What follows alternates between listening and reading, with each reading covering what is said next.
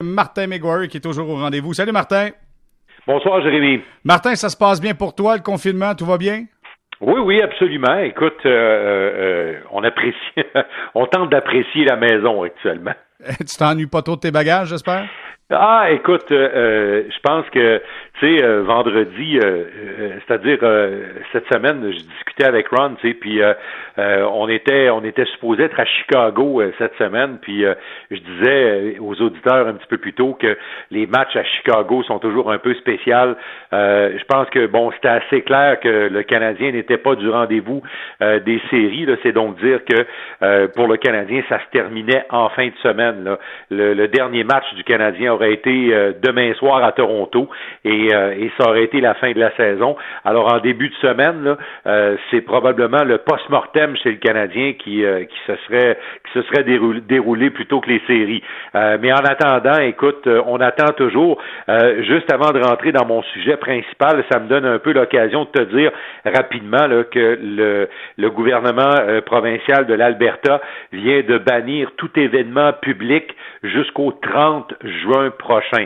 Et mm. ça, ça inclut bien sûr des matchs des Flames de Calgary et aussi des matchs des Stampeders. Alors, euh, ceux qui auraient pu rêver là, euh, que la Ligue nationale joue cet été, là, ben, quand la province de l'Alberta euh, met quelque chose comme ça de l'avant et qu'on voit les statistiques actuellement des gens atteints par le coronavirus, ça vient de ça vient de, de, de beaucoup de faire fondre l'espoir de voir des scénarios de hockey de la Ligue nationale cet été. Martin, écoute, euh, jusqu'avant, euh, juste avant qu'on entreprenne euh, les sujets de conversation, juste te dire, une question qui peut paraître bête. si la saison, se, la saison était supposée se terminer ce week-end, est-ce crois-tu que le Canadien tiendra quand même un post-mortem de façon virtuelle, appel téléphonique? Non, pas du tout? Non, je ne crois pas. je sais que le Canadien, là, récemment, a donné l'opportunité à certains de nos collègues de faire des entrevues avec des gens de leur organisation. on va le faire également. Ron l'a fait cette semaine avec Stéphane Waite. On devrait le faire au début de la prochaine semaine avec euh, quelques quelques personnes de l'organisation, sans plus. Euh, écoute, euh, éventuellement, il va falloir parler de la préparation du repêchage chez le Canadien de Montréal. Il y avait toujours une tradition avant le repêchage. on avait l'occasion de discuter avec Marc Bergevin et Trevor Timmons. Est-ce que quand on approchera de ces dates-là ou qu'on saura exactement ce que la Ligue nationale va faire avec son repêchage, est-ce qu'il y aura une possibilité là, de pouvoir échanger? Probablement là, que le repêchage, peu importe la forme qu'il prendra, ce sera probablement virtuel, mais quand il aura lieu, ça donnera certainement l'opportunité de savoir euh, quel sera le plan du Canadien. Bon, Martin, parle-moi de Brian Burke. Euh, beaucoup de jasette par les temps qui Brian. écoute, ça m'a inspiré un peu le, sujet de ce soir, mais euh, Brian Burke a toujours été un personnage assez divertissant. Il l'est également depuis qu'il est du côté des médias et qu'il est en pré-retraite si vous me passez un petit peu l'expression, là, euh, on sait que Brian Burke euh, a jamais la langue dans sa poche, puis là, il a commencé à ouvrir son livre de secrets. Je ne sais pas s'il prépare sa biographie, là, mais euh, il, a, raconté récemment que quand il était le directeur général des Maple Leafs de Toronto, il avait fait, selon lui en tout cas, une bien meilleure offre aux Canucks de Vancouver pour les services de Roberto Luongo que celle que les Canucks de Vancouver ont accepté des Panthers de la Floride le 4 mars 2014. Moi, je vais vous ramener à l'été 2012. Ça fait quand même euh, quelques temps, là, mais nous étions au repêchage. Et juste avant la première ronde, on avait entendu écho que les Maple Leafs préparaient un coup fumant et tentaient de mettre la main sur Roberto Luongo. Eh bien, Brian Burke a laissé tomber des noms, euh. Est-ce que c'était les noms qui étaient sur la table à l'été 2012? On ne sait trop. On sait que Burke a été congédié, lui, en janvier 2013. Alors, il n'y a pas eu le temps de la faire l'échange. Alors, semble-t-il que les Maple Leafs étaient, comme on dit, très high sur notre ami Roberto ils auraient laissé partir euh, Jake Gardiner, qui en était, qui avait seulement 20 ans, à sa première saison dans la Ligue nationale. Il avait été très solide à ce moment-là. Euh, James Reimer, le gardien de but, 23 ans, il était le numéro un de l'équipe à ce moment-là. Et Nazim Kadri, qui avait seulement 20 hmm. ans, Kadri arrivait des juniors, c'était une vedette euh, dans la province de l'Ontario et on pensait déjà qu'il serait une vedette avec les Maple Leafs. Non seulement ça, mais Brian Burke aurait mis sur la table à l'été de 2012 un choix de première ronde, choix de première ronde en 2013 et peut-être un choix en 2014 ou en 2015 qui les livres sont repêchés en 2013. Ils ont repêché Frédéric Gauthier au 21e rang. En 2014, ils ont, repêché William Nylander. Et tiens-toi bien, en 2015, ils ont pris Mitch Marner au quatrième rang. Alors, as-tu idée de ce qu'aurait pu coûter Roberto Luongo aux Maple Leafs de Toronto? Euh, tandis que quelques, mois après, le, 4 mars 2014, Roberto a été échangé euh, aux Panthers de la Floride en retour de Jacob Markstrom, qui toujours le gardien de but numéro un des Canucks de Vancouver, et euh, Sean Mathias, euh, qui n'est plus là, euh, bien évidemment. Alors, l'offre était moins bonne. Brian Burke a aussi raconté qu'en 2005, il avait tenté ultimement de voler Joe Thornton aux Sharks de San Jose, alors que les Bruins avaient préféré l'échanger à l'équipe des Sharks en retour de Sturm. Wayne Primo, le mononcle de, du gardien Caden Primo du Canadien, et le défenseur Brad Stewart. Burke n'a pas nommé les noms des joueurs impliqués, mais ce qu'il avait dit aux Bruins de Boston, il avait dit, moi, je vais protéger cinq joueurs sur mon alignement. Alors, après ça, là, vous allez choisir. Prenez qui vous voulez, à l'exception des cinq joueurs que je protège. En plus de ça, je vous donne un de mes meilleurs prospects alors, est-ce que c'était Getzlaff à ce moment-là? Euh, est-ce que c'était euh, est-ce que c'était euh, un autre prospect de haut niveau des Ducks d'Anaheim? On ne sait trop. Et il y avait même un choix de première ronde. C'est sûr que l'échange Thornton a aidé les Bruins immédiatement mais vraisemblablement, l'échange, ne serait-ce que pour un choix de première ronde et un prospect de haut niveau, c'est vrai, Brian Burke a raison, probablement que les Bruins auraient dû accepter l'offre euh, qui avait été faite euh, par Brian Burke des Ducks d'Anaheim plutôt que celle des Sharks. Mais il y en a d'autres transactions qui ont avorté, Jérémy, qui sont pas mal intéressantes. Laisse-moi te parler euh, d'une transaction euh, qui aurait pu euh, survenir entre les Flyers de Philadelphie et les Panthers de la Floride. En 2008-2009, le gardien de but Craig Anderson, qui est maintenant le gardien euh, à la fin de sa carrière avec les sénateurs d'Ottawa, avait joué 31 matchs cette année-là avec la Floride. Il était vraiment, il, il était en train d'émerger avec un pourcentage d'efficacité à 924, 15 victoires, 7 défaites en temps régulier et 5 en prolongation. Ça marche bien ses affaires pour Craig Anderson avec les Panthers de la Floride. Il arrivait à la fin de son contrat et les Panthers avaient bien espoir de pouvoir le signer, mais ils n'étaient pas capables d'en venir à une entente.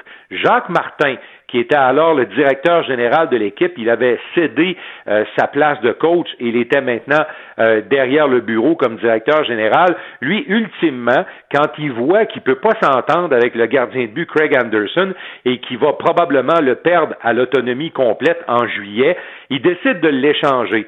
Alors, il parle avec les Flyers de Philadelphie. Tu sais que les Flyers ont longtemps cherché des gardiens de but. Écoute, mhm. cette année-là, les Flyers étaient aussi euh, en difficulté euh, qu'ils l'ont été dans le passé, là, devant le filet.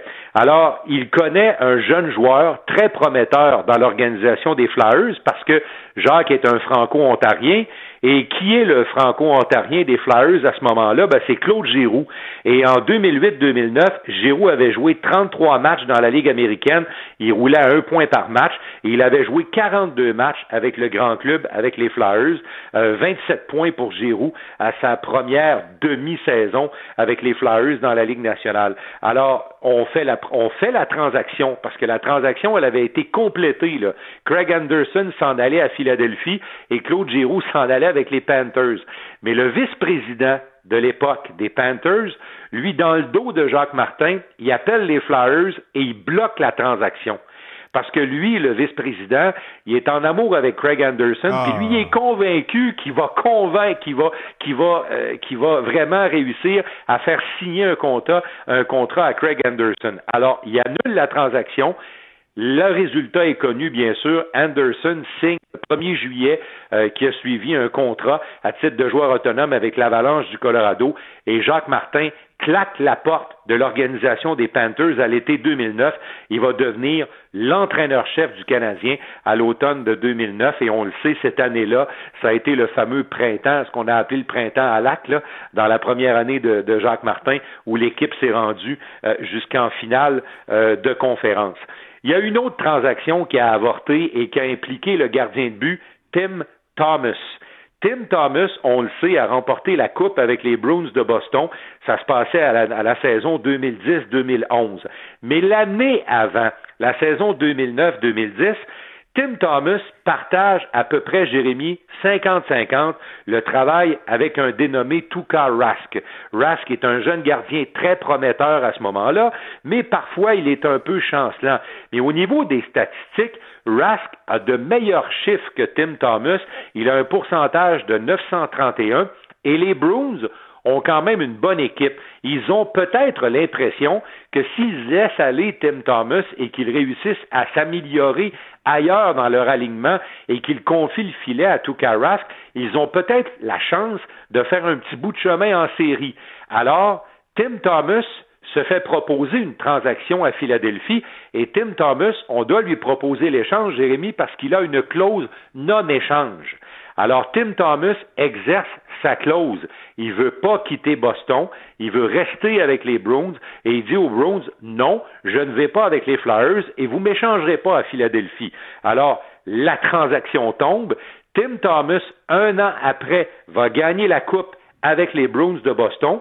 Et rappelez-vous qu'au printemps de 2009, de 2009-2010, au printemps 2010, les Flyers de Philadelphie avaient été l'équipe qui, contre toute attente, s'était rendue en finale de la Coupe Stanley avec, tenez-vous bien, devant le filet, Michael Layton. On mhm. se souvient que c'est Michael Layton qui avait éliminé le Canadien en finale de conférence pour amener son équipe en série. Les Flyers, cette année-là, se cherchaient, avaient des problèmes devant le filet avec Layton, Emery. On avait joué un petit peu la chaise musicale avec euh, Brian Boucher et même Jérémy Duchesne qui avait joué un match avec les Flyers cette année-là. Mais la transaction qui a été avortée et qui aurait pu changer complètement l'histoire moderne du Canadien de Montréal est celle, bien sûr, qui impliquait Vincent Le Cavalier. En 2009, mhm. Bob Gainey aurait, je dis bien aurait, parce que la confirmation est venue de Brian Lawton, l'ancien directeur général de l'époque du Lightning de Tampa Bay.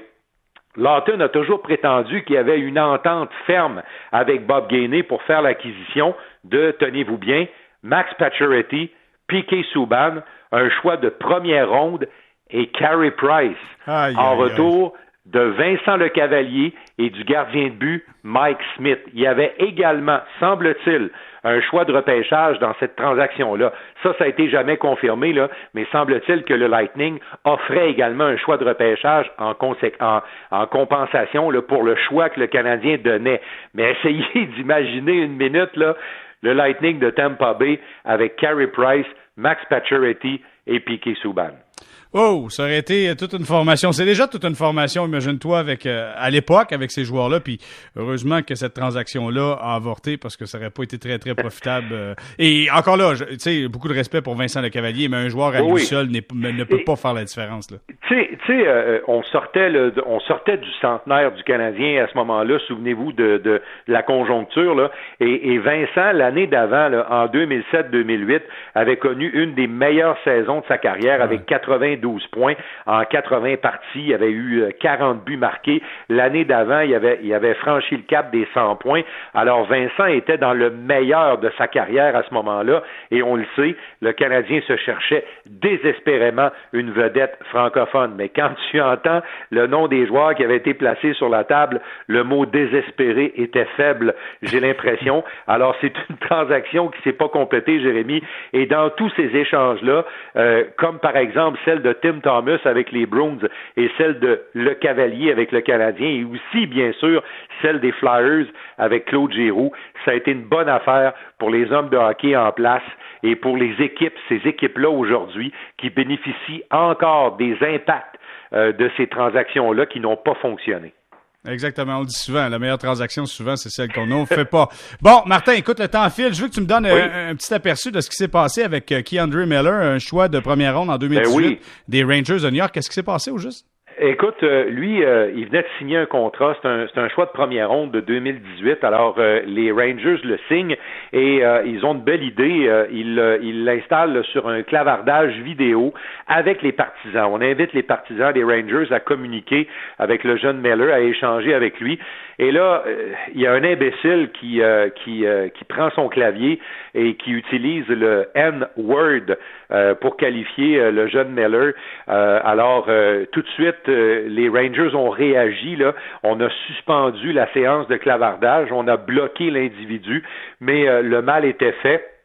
Le N-word était écrit partout là, sur plusieurs lignes en caractère gras, quelque chose de vraiment pas chic.